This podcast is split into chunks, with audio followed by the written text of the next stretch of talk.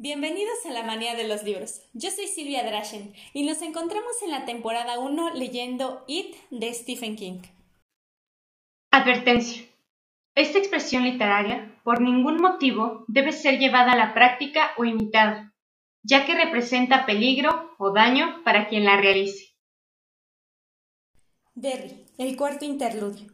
6 de abril de 1985. Les diré una cosa, amigos y vecinos. Esta noche estoy borracho, borracho como una cuba de whisky barato. Fui al bar de Wall y ahí empecé. Después fui al almacén Main Street media hora antes de que cerraran y compré una botella. Ya sé lo que me espera. El que bebe barato por la noche lo paga caro por la mañana. Y aquí estoy, un negro borracho en la biblioteca pública ya cerrada, con este libro abierto delante de mí y la botella de Old Kentucky a la izquierda. Di la verdad y que se avergüence el demonio. Solía decir mi madre, pero olvidó decirme que al jodido la borrachera no le quita la vergüenza. Los irlandeses lo saben, pero ellos por supuesto son los negros blancos de Dios, y quién sabe, quizá nos llevan cierta ventaja. Quiero escribir sobre la bebida y el demonio. ¿Te acuerdas de la isla del tesoro? El viejo lobo de mar. Todavía ganaremos, Jackie. Y apuesto a que el viejo estúpido se lo creía, lleno de ron o de whisky barato. Uno se cree cualquier cosa. La bebida y el demonio. Muy bien. A veces me entretengo pensando cuánto duraría si me decidiera publicar parte de estas cosas que escribo a horas avanzadas de la noche. Si sacara a relucir los gatos encerrados que hay en los armarios de Derry. En esta biblioteca existe un consejo de dirección. Son once consejeros. Uno de ellos es escritor de setenta años que hace dos sufrió un ataque y que ahora suele necesitar ayuda hasta para encontrar su nombre en la agenda impresa de cada reunión, y que a veces se le ha visto sacar grandes mocos secos que su peluda nariz para ponerlos cuidadosamente en sus orejas como quien protege sus ahorros en una caja fuerte. Otra es una mujer ambiciosa que llegó de Nueva York, con su marido, un médico. Habla sin cesar en un quejoso monólogo sobre la provinciana que es Derry donde nadie comprende la experiencia judía y donde que hay que ir a Boston para comprar una falda presentable. La última vez que esa muñeca anoréxica me dirigió la palabra sin utilizar los servicios de un intermediario fue durante la fiesta que el Consejo organizó por Navidad hace un año y medio. Había consumido una buena cantidad de ginebra y me preguntó si alguien en Derry comprendía la experiencia negra. Yo, que también había consumido una buena cantidad de ginebra, le respondí Mire, señora Galadri, los judíos pueden ser un gran misterio, pero a los negros se les entiende en todo el mundo. Se le atragantó la bebida y giró tan bruscamente que se le volvieron los calzones bajo la falda al vuelo. No resultó muy interesante. Yo habría preferido que fuera Carol Danner. Así terminó mi última conversación informal con la señora Ruth Gladry. No perdí gran cosa. Los otros miembros del Consejo son descendientes de los potentados de la madera. El apoyo que presenta la biblioteca es un acto de expiación heredado. Ellos, que violaron los bosques, ahora cuidan de esos libros. Tal como un libertino podría decidir, al llegar a la edad madura, mantener a los bastardos alegremente procreados en su juventud. Fueron los abuelos y los bisabuelos quienes abrieron de piernas los bosques, al norte de Derry y de Bangor, y forzaron a aquellas vírgenes de túnicas verdes con sus hachas y sus sierras. Cortaron, aserraron y desgarraron sin una sola mirada atrás. Perforaron el himen de esos grandes bosques cuando Governor Cleveland era presidente, y ya habían terminado la obra cuando Woodrow Wilson sufrió su ataque. Estos rufianes adornados de encajes violaron los grandes bosques, preñándolos de una cámara de despreciables abetos. Transformaron a Derry, un soñoliento pueblecillo de astilleros, en un pujante ciudad donde los destiladores de Ginebra nunca cerraban y las prostitutas utilizaban sus tetas toda la noche. Un viejo de aquel entonces, Edward Thorogood, que ya tiene 93 años, me habló de la noche en la que se había cogido a una prostituta barata en un camastro de Baker Street, que ya no existe. Ahora se alzan edificios de clase media donde antes bullía y bramaba Baker Street. Solo después de consumir mi fuerza en ella me di cuenta de que estaba tendida en un charco de esperma de casi un centímetro de espesor. La porquería parecía mermelada. Pero mujer, le dije, ¿Por qué no te cuidas un poco? Ella miró hacia abajo y dijo Si quieres repetir, cambiaré la sábana. Tengo dos en el armario. Sé muy bien en que estoy acostada hasta las nueve o las diez, pero para medianoche tengo el coño tan entumecido que no lo siento. Así era Derry en los primeros veinte años de este siglo. Todo progreso, copas y cama.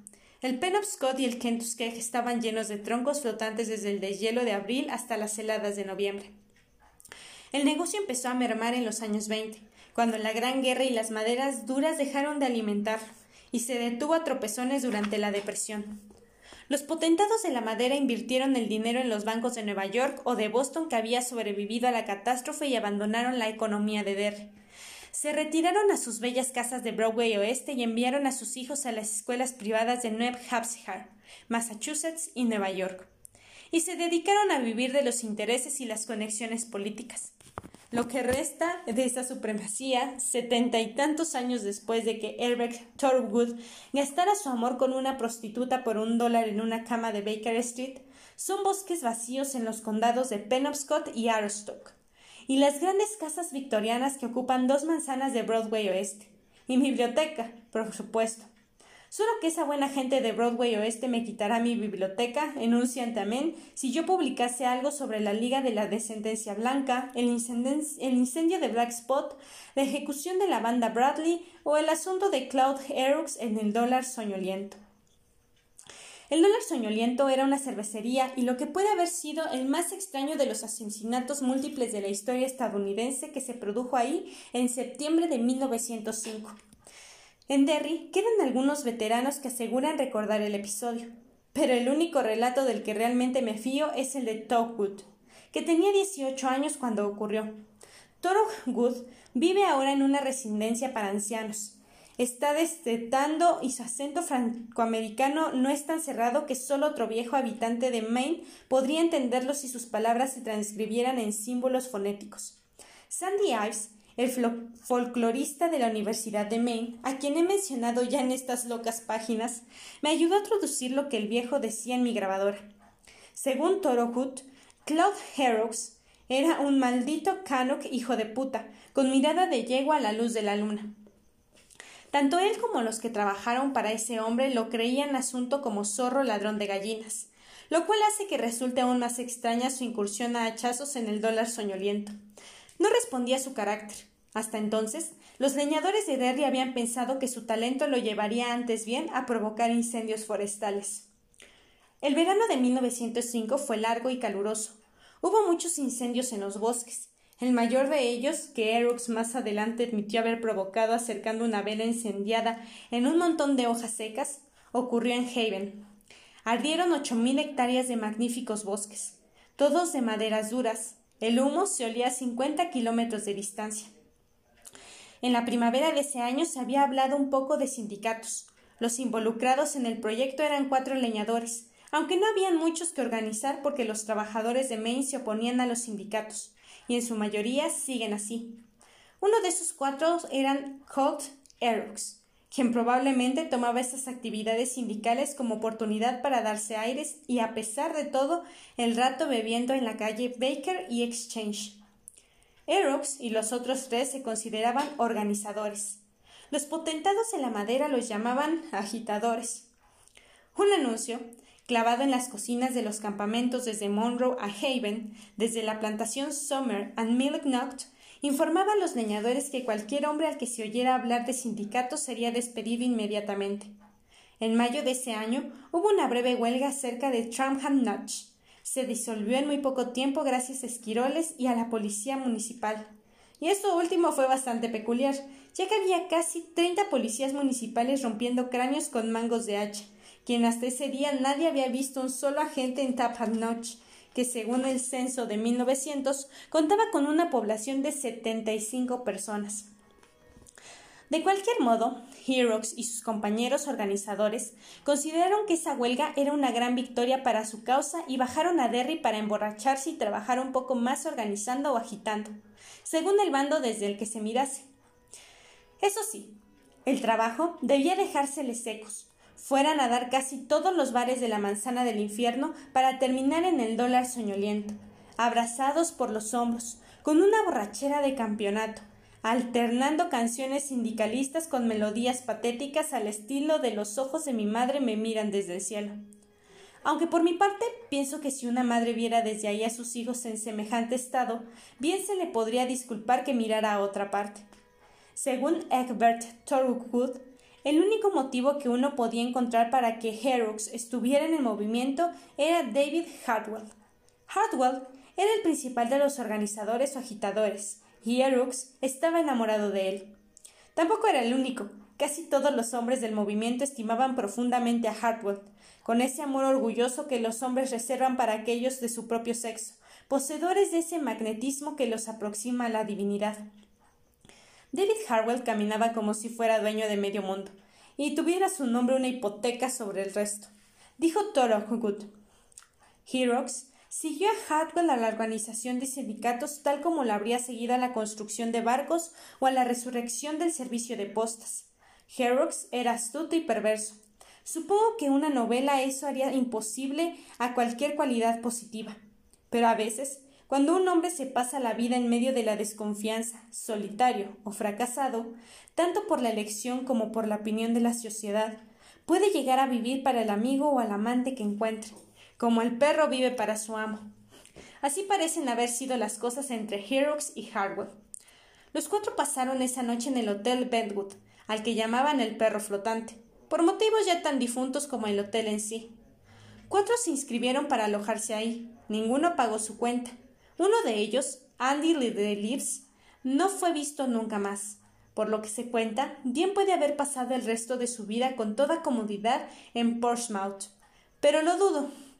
De los agitadores, Amsel Bickford y David Harwell en persona aparecieron flotando en el Kentucky, boca abajo.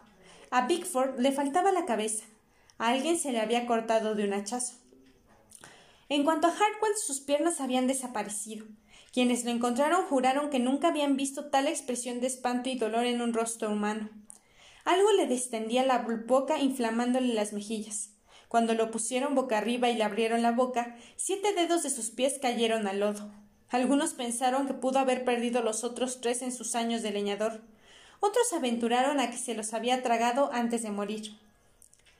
Prendió la camisa de cada uno había una insignia con la palabra sindicato. Claude Herrocks nunca fue sometido a juicio por lo que ocurrió en el dólar soñoliento la noche del 9 de septiembre. Por eso no hay modo de saber con exactitud cómo escapó al destino de los otros aquella noche de mayo. Podemos suponer algunas cosas. Había pasado mucho tiempo constreñido a sus propios recursos, por lo que sabía moverse con rapidez. Quizá había desarrollado el instinto de algunos perros callejeros que los lleva a huir antes de que se presenten problemas. Pero, ¿por qué no llevó a Harwell consigo? ¿O tal vez lo llevaron a los bosques con el resto de los agitadores? Tal vez lo estaban reservando para el final y consiguió escapar en cuando los alaridos de Harwell, que debieron irse ahogando a medida que le metían los dedos de los pies en la boca, asustaban a los pájaros en la oscuridad. No hay modo de saberlo con seguridad, pero mi intuición se inclina por esto último. Claude Herrock se convirtió en un fantasma. Aparecía en algún campamento de niñadores, hacía cola ante la cocina con el resto de los obreros, recibía su plato de caldo y después de comerlo desaparecía antes de que alguien descubriese que no formaba parte del personal. Semanas después aparecía en alguna cervecería de Winterport, hablando de sindicarse y jurando que se vengaría de quienes habían asesinado a sus amigos. Los nombres que mencionaba con más frecuencia eran los de Hamilton Tracker, William Muller y Richard Bowie. Todos ellos siguen viviendo en Derry. Hasta el día de hoy exhiben sus magníficas mansiones en Broadway Oeste. Años más tarde, ellos y sus descendientes incendiarían el Black Spot. No cabe duda de que a muchos les gustaría eliminar a Claude Herux, especialmente después de los incendios que se iniciaron en junio de ese año. Pero, aunque se le veía con frecuencia, era rápido y tenía un instinto animal del peligro. Hasta donde he podido averiguar, Nunca se libró una orden de arresto contra él y la policía que jamás intervino. Quizás se tenía miedo de lo que el hombre pudiese revelar si se le juzgaba por incendiario. Fueran cuales fueran los motivos, los bosques de Derry Haven ardieron con frecuencia todo ese verano. Desaparecieron niños, hubo más peleas y asesinatos que de costumbre. Un velo de miedo tan real como el humo que se olía desde Up My Hill pendía sobre la ciudad. Por fin llegaron las lluvias, el primero de septiembre. Llovió durante toda una semana. Se inundó el centro de Derry, lo que no era infrecuente, pero las grandes casas de Broadway Oeste estaban a mayor altura, y en algunas de ellas debieron oírse suspiros de alivio. que ese Canug loco se esconda todo el invierno en los bosques, si así lo quiere. Debieron decirse. Por este verano no puede hacerse más, y lo agarraremos antes de que se sequen las raíces del próximo junio. Y entonces llegó el 9 de septiembre. No pude explicar lo que pasó. Toro Good tampoco puede explicarlo. Hasta donde sé, nadie puede. Solo me es posible relatar los sucesos tal como ocurrieron. El dólar soñoliento estaba repleto de leñadores que bebían cerveza. Fuera había una noche neblinosa. El Kenduskeg estaba alto, llenando su canal de ribera a ribera. Según Herbert Thorogood, soplaba un viento otoñal, de esos que te suben hasta el culo. Las calles eran pantanos. En una mesa de las trastiendas, un grupo jugaba a las cartas. Eran hombres de William Muller. Muller era copropietario del ferrocarril GS W.M. Además de potentado de la madera, poseía millones de hectáreas de excelentes árboles. Los hombres que jugaban póker en el dólar esa noche eran a veces leñadores, a veces matones de ferrocarril y siempre peleoneros. Dos de ellos, Tinker McCutcheon y Flood Catherwood, habían cumplido condenas en la cárcel.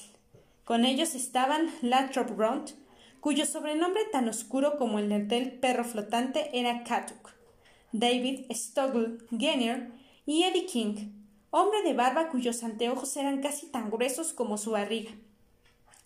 Parece muy probable que alguno de ellos formasen parte del grupo que había pasado los últimos meses buscando a Claude Herrocks, y parece igualmente probable, aunque no hay pruebas, que estuvieran con la partida encargada de acabar con Hartwell y Bickford en mayo.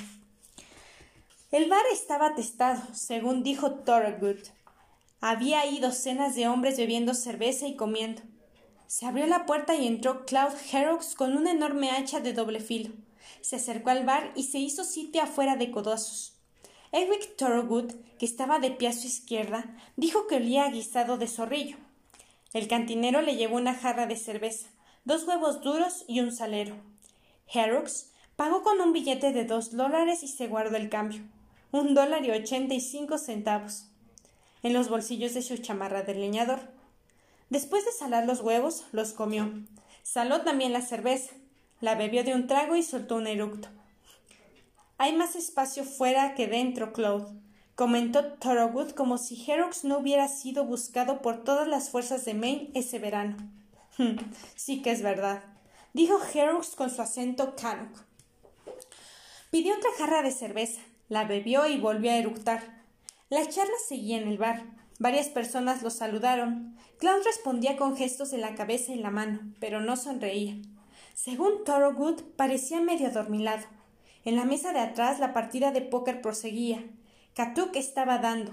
Nadie se molestó en decir a los jugadores que Claude Herux estaba en el bar, aunque, puesto que la mesa distaba seis metros del mostrador, donde más de una vez resonó el nombre de Claude, es difícil comprender que hayan seguido jugando sin prestar atención a esa presencia potencialmente asesina, pero así fueron las cosas.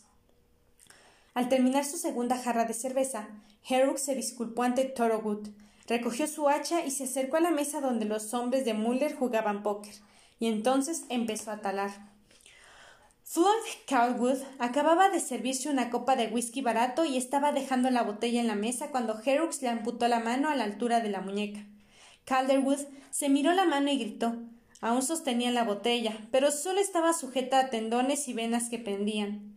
Por un momento la mano amputada apretó la botella con más fuerza. Luego cayó en la mesa como una araña muerta. La sangre brotaba a borbotones de la muñeca. En el bar alguien pidió más cerveza. Otro preguntó al cantinero que se llamaba Jonesy si aún se teñía el pelo. Nunca me lo he teñido, dijo Jonesy que estaba muy orgulloso de su pelo. En la casa de mamá Corney, una puta me dijo que alrededor del pito tienes el pelo blanco como la nieve. Le dijo el mismo tipo. Pues miente, replicó Jonesy. Bájate los pantalones y enséñanos. Repuso un leñador llamado Falkland, con quien Eric Thorogood había compartido copas hasta la llegada de Herrocks. Eso provocó la risa general. Detrás de ellos, Flor Calderwood chillaba. Algunos de los hombres reclinados contra el mostrador echaron un vistazo a tiempo de ver que Claude Herrocks encajaba su enorme hacha en la cabeza de Thinker McCutcheon. Thinker era un hombre de barba negra que empezaba a encanecer. Se levantó a medias con la sangre chorreándole por la cara y volvió a sentarse. Horrocks le desprendió el hacha del cráneo. Tinker empezó a levantarse otra vez y Erux descargó el hacha de lado, clavándosela en la espalda. Según Thorogood, hizo el mismo ruido que un saco de ropa sucia arrojado en una alfombra. Tinker cayó sobre la mesa y las cartas le saltaron de la mano. Los otros jugadores aullaban. Calderwood, sin dejar de chillar, trataba de levantar su mano derecha con la izquierda mientras la vida se le escapaba en un chorro por la muñeca cortada. Stockley Kenner tenía una pistola colgada del hombro debajo de la chamarra y estaba buscando la tienda sin ningún éxito. Eddie King trató de levantarse y cayó de espaldas. Antes de que pudiera incorporarse, Hirux estaba de pie ante él con un pie a cada lado de su cuerpo y balanceando el hacha sobre su cabeza. King gritó y levantó ambas manos para protegerse. Por favor, Klotz, me caes el mes pasado. gritó King. Descendió el hacha. Su cabeza desapareció casi por completo en la amplia barriga de King. La sangre salpicó hasta el techo. Eddie empezó a arrastrarse por el suelo. Claude le sacó el hacha, tal como un buen leñador le desprendía de un árbol blando, sacudiéndola atrás y adelante para aflojar la adherencia de la madera esponjosa. Cuando la liberó, la alzó sobre su cabeza. Volvió a descagarla y Eddie King dejó de gritar. Pero Claude Herux no había terminado con él. Se dedicó a cortarlo como si fuera leña para la estufa. En el mostrador, la conversación se había desviado hacia el clima. Se discutía cómo sería el invierno venidero. Vernon de Stanchfield, granjero de Palimar, aseguraba que iba a ser templado. Su teoría era que la lluvia de otoño agota la nieve del invierno. Alfie Nowler, que tenía una granja en el camino de Nowler a la altura de Derry, ya ha desaparecido la prolongación de la autopista interestatal, pasa ahora por el sitio donde el cultivan chícharos y frijoles. Se permitió estar en un desacuerdo. Alfie aseguraba que el próximo invierno sería una congeladora, pues había visto hasta ocho anillos que en algunas orugas peludas, número increíble, según decía. Otro hombre batinizaba del hielo, un cuarto lodo. Jonesy enviaba por el mostrador patinando jarras de cerveza y tazones con huevos duros. Por detrás de ellos seguía el griterío y la sangre manaba a chorros. A estas alturas de mi interrogatorio apagué la grabadora y preguntó a Egbert Thorogood ¿Cómo pudo ocurrir eso? ¿Quieres decir que ustedes no sabían lo que pasaba? ¿Que lo sabían pero dejaron de ocurrirse o qué? Thorogood hundió el mentón en su chaleco manchado de comida. Sus cejas se hundieron. El silencio de su habitación, pequeña, atestada y con olor a medicina, se prolongó tanto que estuve a punto de repetir la pregunta. En ese momento él respondió Lo sabíamos. Pero no importaba. Era como la política. Sí, eso. Como la política municipal.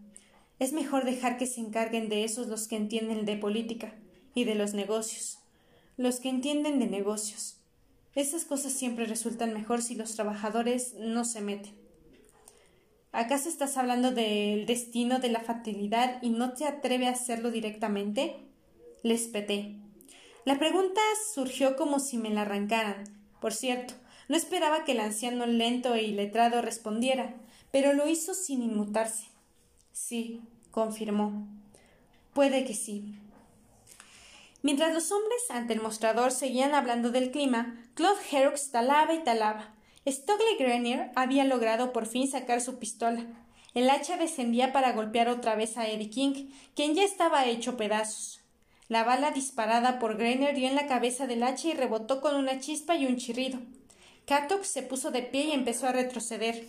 Aún sostenía el mazo de cartas que había estado repartiendo. Los naipes se desprendían y aletaban hasta el suelo. Claude lo siguió. Katuk tendió las manos. Stockley Greiner disparó nuevamente, pero la bala pasó a tres metros de Herux. Basta, Claudie, dijo Katuk. Según contó Thorgood, parecía estar tratando de sonreír. Yo no estaba con ellos, no participé en eso para nada. Herux se limitó a gruñir. Hmm. Yo estaba en Millennight, dijo Katuk. Su voz empezó a elevarse hacia el grito. Estaba en Millennight. Se lo juro por mi madre. Si no me crees, pregunta. Claude levantó el hacha que goteaba. Katuk esparció el resto de las cartas en su propia cara. El hacha descendió silbando. Katuk agachó la cabeza y el arma se enterró en el entablado de la pared posterior del dólar soñoliento. El perseguido trató de correr. Claude arrancó el hacha de la pared y la clavó entre sus tobillos. Katuk cayó, despatarrado. Strongwood Guinness volvió a disparar, esta vez un poco más de suerte. Había apuntado a la cabeza del loco, pero la bala dio en la parte carnosa del muslo. Mientras tanto, Katuk se arrastraba hacia la puerta con el pelo colgándole en la cara. Herux blandió el hacha otra vez, bramando y balbuceando. Un momento más tarde, la cabeza cortada de Katuk rodaba por el suelo lleno de acerrín, con la lengua ridículamente asomada entre los dientes. Se detuvo junto a las botas de un hallador llamado Barney, que había pasado la mayor parte del día en el dólar y estaba por entonces tan exquisitamente borracho que no hubiese podido decir si estaba en tierra firme o en el mar. Barney apartó la cabeza de un puntapié sin molestarse en mirar de qué se trataba y aulló pidiendo otra cerveza. Katuk se arrastró en metro más, barboteando sangre por el cuello, antes de darse cuenta de que estaba muerto. Solo quedaba Struggle. Me giró hacia él, pero el otro había corrido hacia el retrete y la puerta ya estaba cerrada con llave. Herrick se abrió paso a golpes, de hacha, aullando y delirando en balbuceos. De la boca le caían hilos de baba.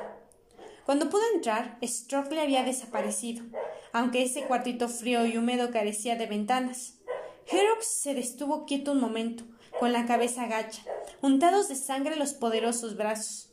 De pronto, con un bramido levantó la tapa de la letrina. Tuvo tiempo de ver que las botas de Strackley desaparecían bajo la tabla rota que servía de soclo. Stradley Greener bajó a grandes gritos por Exchange Street bajo la lluvia, cubierto de excremento, gritando que lo asesinaban. Fue el único que sobrevivió a la matanza del dólar soñoliento. Pero después de haber escuchado por tres meses las bromas sobre su método de huida, abandonó definitivamente Derry.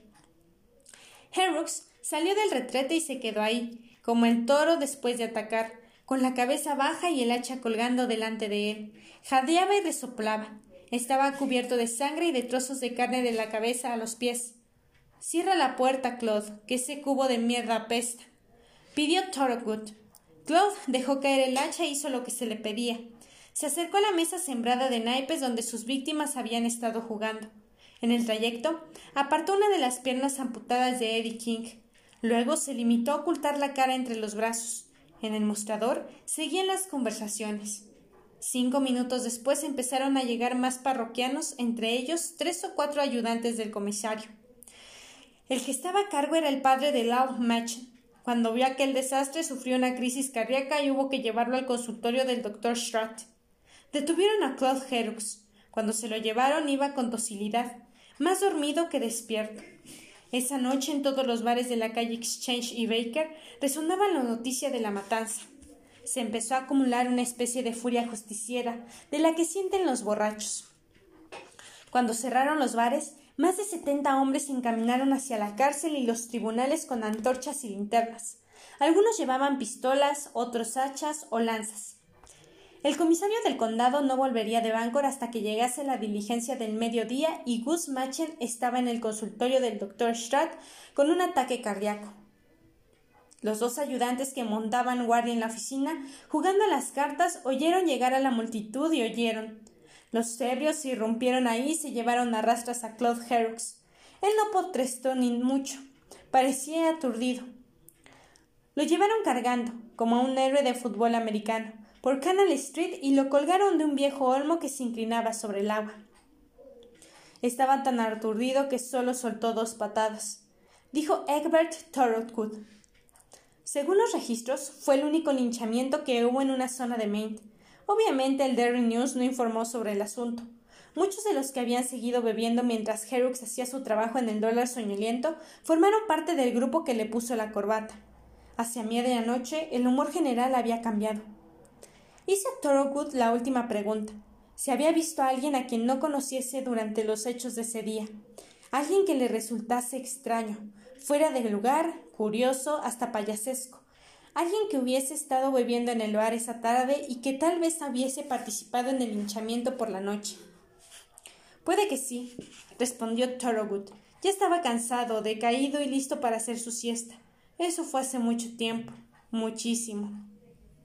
Pero usted recuerda algo, dije. Recuerdo haber pensado que seguramente había feria en Bangor, dijo Thorogood.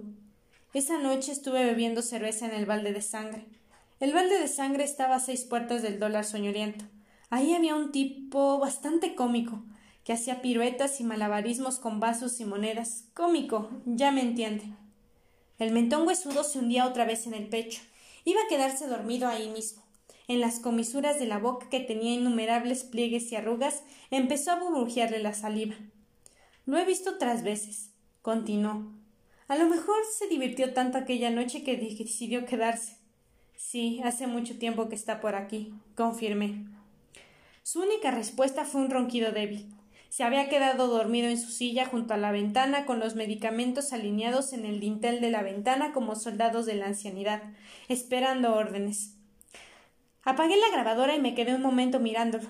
Un extraño viajero del tiempo de 1890, que recordaba una época sin coches, sin luz eléctrica, sin aviones, sin estado de Arizona. Pennywise había estado ahí, guiándolos por la senda hacia otro alegre sacrificio. Aquel, en septiembre de 1905, inició un gran periodo de terror que incluyó la explosión de Pascua y la fundición Kitchener al año siguiente. Eso plantea algunas preguntas interesantes y por lo que sé de vital importancia. Por ejemplo, ¿qué come eso en realidad? Sé que algunos niños han sido comidos en parte, al menos presentan marcas de mordiscos, pero tal vez somos nosotros los que lo impulsamos a hacerlo. A todos se nos ha enseñado, desde la más temprana infancia, que eso hacen los monstruos cuando nos sorprenden en el profundo bosque, nos comen. Es quizá lo peor que podemos concebir. Pero en realidad es la fe lo que alimenta a los monstruos, ¿no? Me veo llevado irresistiblemente a esta conclusión. El alimento puede ser vida, pero la fuente del poder es la fe, no la comida. ¿Y quién más capaz de un acto de fe absoluta que un niño? Pero aquí se presenta un problema. Los niños crecen. En la Iglesia el poder se perpetúa y se renueva mediante periódicos actos rituales. En Derry el poder también parece perpetuarse y renovarse mediante ritos periódicos. ¿Es posible que eso se proteja a sí mismo por el simple hecho de que al convertir los niños en adultos se vuelvan incapaces de tener fe o quedarse lisiados por una especie de artritis espiritual e imaginativa? Sí, creo que ahí es el secreto. Y si hago esas llamadas, ¿cuánto recordarán mis amigos? ¿Cuánto creerán? ¿Lo suficiente como para acabar de una vez con este horror o solo para venir a su muerte? Los están llamando, eso lo sé. Cada asesinato de este nuevo ciclo ha sido una llamada. Dos veces estuvimos a punto de matarlo y al final lo hicimos huir por su madriguera de túneles y moradas malolientes bajo la ciudad. Creo, sin embargo, que eso conoce otro secreto. Aunque quizás sea inmortal o casi, nosotros no lo somos. Le bastaría con esperar a que el acto de fe que nos hizo potenciales matadores de monstruos, además de fuentes de poder, se hiciese imposible. Veintisiete años. Tal vez para eso ha sido un periodo de sueño tan breve y reparador como una siesta para nosotros. Y cuando eso despierta es igual que antes. Para nosotros, en cambio, ha pasado la tercera parte de nuestra vida. Nuestras perspectivas se han estrechado, nuestra fe en la magia, que hacía posible la magia, se ha perdido como el brillo de un par de zapatos nuevos después de un día de duras caminatas.